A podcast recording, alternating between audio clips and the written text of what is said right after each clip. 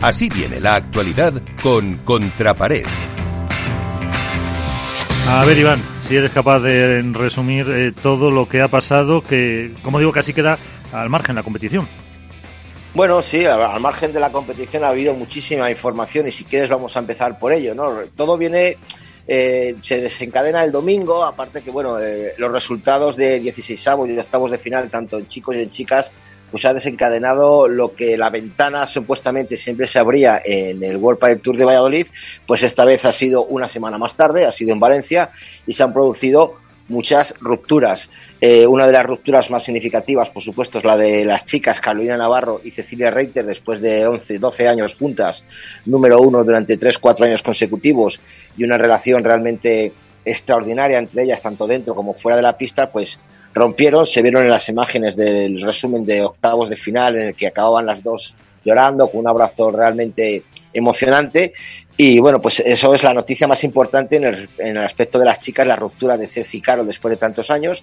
¿Qué conlleva esto, Miguel? Pues la cascada correspondiente de, rupturas en otras parejas. Carolina Navarro aparece apuntada con Elia Matraín en el World Padel Tour Challenger de Albacete y Ceci Reiter, ayer se nos, eh, nos llegó la información de que va a jugar con la Valle Soletana Esther Carnicero. Eh, por otra parte, obviamente, si Elia Matrain rompe con Araujo, eh, se desencadena otra caída, que es que Ana Caterina Nogueira, la portuguesa, juega con su paisana Sofía Araujo. Araujo, la Portu rompe con Teresa Navarro.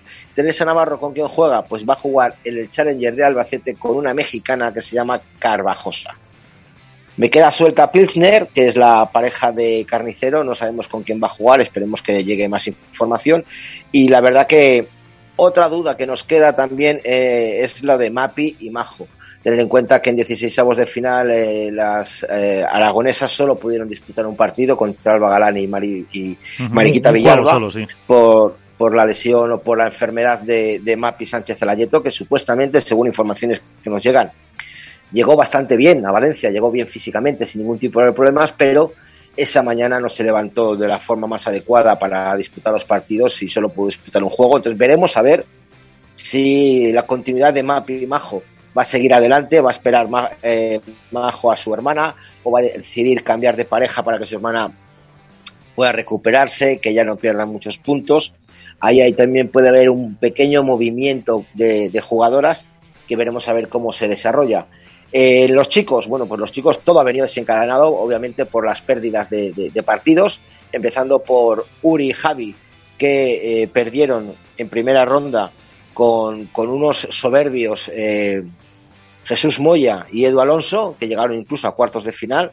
Y bueno, según las informaciones que nos han llegado y que no están más que confirmadas, Uri Botello va a jugar pareja, va a formar pareja con Ramiro Moyano Javi Ruiz va a formar pareja con el vallisoltano Arturo Coello y significa la ruptura de estas parejas, obviamente. ¿Y mm, qué pasa con Coello? Bueno, Coello rompe con Lamperti y Lamperti se une a Mike Yanguas, que recordemos a todos los oyentes que ya jugó el torneo del Campeonato de España juntos con unos muy buenos resultados. Eh, Yanguas rompe con Iván, Iván Ramírez, y Iván Ramírez va a jugar con Gonzalo Rubio. Eh, Siguiendo la cascada, Gonzalo Rubio rompe con Rafa Méndez. Eh, Rafa Méndez todavía no ha tomado la decisión de con quién va a jugar. En su Instagram ha publicado que la decisión de la ruptura ha sido personal de Gonzalo Rubio. Y otra de las parejas que rompen eh, míticas, por decirlo de alguna manera, dentro del padre mundial es la de Mati Díaz y Silingo. Eh, Mati Díaz era un proyecto a largo plazo, eran míticos, eran las rocas, eran elegantes, eran luchadores que han dado todo en la pista, pero bueno, los resultados no se han dado y me gustaría remarcar algo que, quiero que a ver si me deis la razón.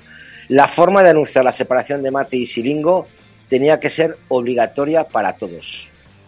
Un vídeo en Instagram, los dos juntos, los dos como compañeros, los dos dándose aliento, los dos reconociendo que han luchado, y a verdad sí es cierto, pero que el proyecto no ha salido adelante, que siguen como amigos, que tienen proyectos juntos, al parecer tienen proyectos juntos, y que el resto de, jugadores de pádel parece que tienen miedo a retransmitir o a comentar la ruptura con sus compañeros. Yo no sé si es que terminan mal o no lo hacen bien, pero yo creo que la forma que lo han hecho Mati y, Agustín es, es de elogio.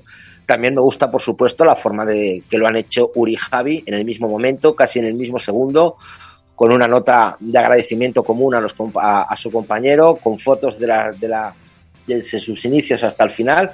Hay que recordar que, bueno, yo lo puse eh, en Twitter, que a Javi y Yuri el pádel les debe un torneo.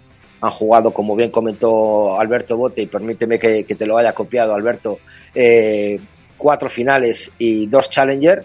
Creo que el pádel sí que les debe un torneo, que estuvieron muy cerca de, conseguir alguno de ellos, y creo que el pádel les merece, les debe una un título a, cualquiera de los dos, me da igual, ojalá ya no, los dos no puede ser, pero bueno. Y en el aspecto deportivo, yo creo que no sé, no sé, no, no sé por dónde empezar. O sea, esto es una vorágine de información, una vorágine de puntos. Una eh, anoche estuve hasta las dos y media de la mañana viendo las cinco claves de Alberto Bote en tal. Bueno, me he basado un poquito, tenía mis ideas, pero también, oye, gracias a este gran compañero, pues tomo notas y apunto y me, abre me hace abrir los ojos, igual que yo a veces le abro abrir hablado hoy los ojos. Espera, que se me ha quedado aquí un cigarro. Eh, entonces, bueno, eh, destacar, por supuesto, en Leal y Sembler se volvieron a meter en octavos de final. Como hemos comentado, Moya y Alonso ganaron a Obi Javi, que luego perdieron en, cuartos de final contra Tello Chingoto en 7-6-6-2. Momo y Rico ganaron a Mati Silingo, que es lo que puede haber desencadenado la ruptura. Y mira, no lo he dicho, eh, tengo que ahora mismo que Agustín Gómez Silingo va a jugar con John Sanz no sé si lo, he dicho, pero va a jugar con John Sanz, que es la pareja de Fuster. Por tanto, Fuster ahora imagino que estará buscando pareja. Eh, Momo y, y, Rico cayeron en octavos de final con Estupa en tres sets realmente apretados, que creo que pasó eh, factura a Estupa porque luego en el siguiente partido pues tuvo bastantes problemas y de hecho se tuvo que abandonar contra Lima y Vela. Eh, en cuartos de final, Paquito y Martín Dineno jugaron con Tapia 6-1, 6-3 y vimos uno de los mejores puntos del torneo. Ese tapón que hace eh, Paquito de revés, un poquito a la remanguille, pero bueno, es un tapón, es un puntazo. Creo que hubo un tapón mejor en, en cuartos de final, perdón, en semifinales a Lebron, de Paquito, que ya sí que pone la pala de frente y ahí se, es mejor punto, pero bueno, yo creo que ha sido uno de los torneos con mejores puntos del año, que ya comentaremos para que lo que todos hemos dicho que es el mejor. En cuartos de final, Vela y Sancho, eh, por lo que hemos dicho, a Estupa ya de 6-2 y lesión de Estupa. Y me gustaría destacar un comentario que hay en las redes, que salió desde la grada diciendo que a Estupa que no le echaba huevo, que no estaba luchando y que Vela se encaró, se encaró con el público diciendo que qué es eso de, que no echarle huevos y luego en las en las declaraciones del final del partido otra vez Vela demostrando sus galones dejó claro que, no es que no echen huevos sino que estaba lesionado que hay que ayudar a los compañeros que hay que ayudar a los deportistas y hay que ver la tensión y cómo llegan a los partidos. Y creo que luego nos quedan los dos partidos de semifinales y la final. El partido de la semifinal de Galán, Lebrón, Paquito y Paquito y, Martín, yo creo que ha sido uno de los mejores partidos que yo he visto en los últimos tres años, con 6-3, 1-6, 6-4 para Lebrón Galán, un enorme Paquito en el segundo set, brutal, excelso, increíble, manejando los tiempos del partido, Martín Dinero eh, metiendo atrás a Lebrón, eh, Paquito jugándose absolutamente todo. Yo creo que ha sido de los mejores sets que he visto yo a Paquito y a Martín en esto, lo que llevan de año, por supuesto, es el primero, pero al Paquito yo creo que estuvo inconmensurable, demostrando la raza, el carácter, los galones y sobre todo muy, muy, muy bien de cabeza. La otra semifinal fue Vera Sancho, Fede Chingoto. Yo esperaba un poquito más de lucha por Fede Chingoto, pero bueno, Vera y Sancho son Vera y Sancho, 6-4, 6-4, relativamente fácil.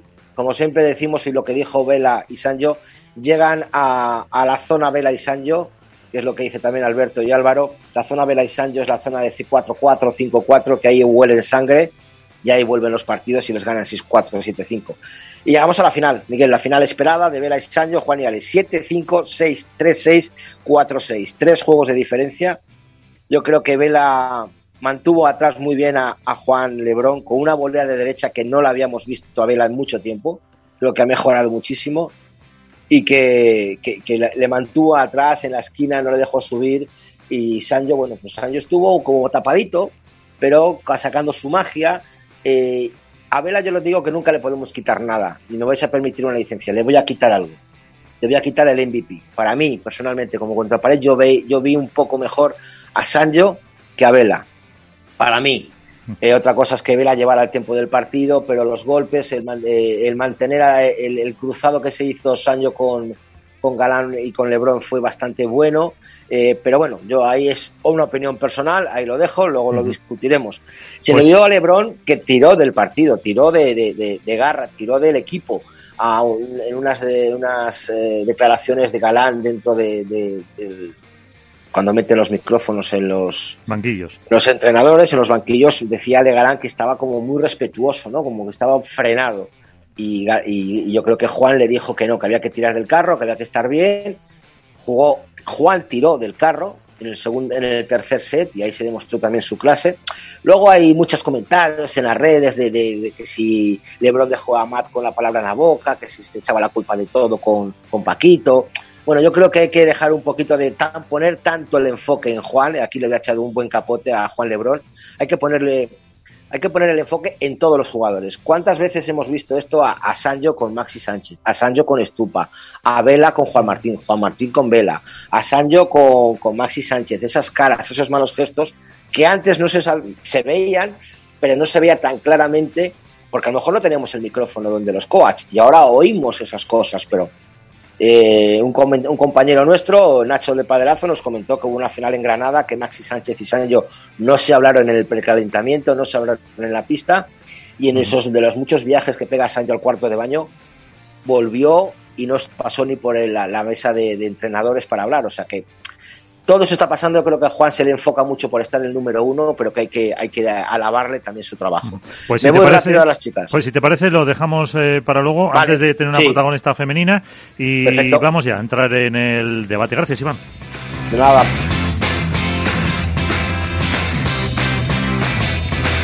Esto es Padel.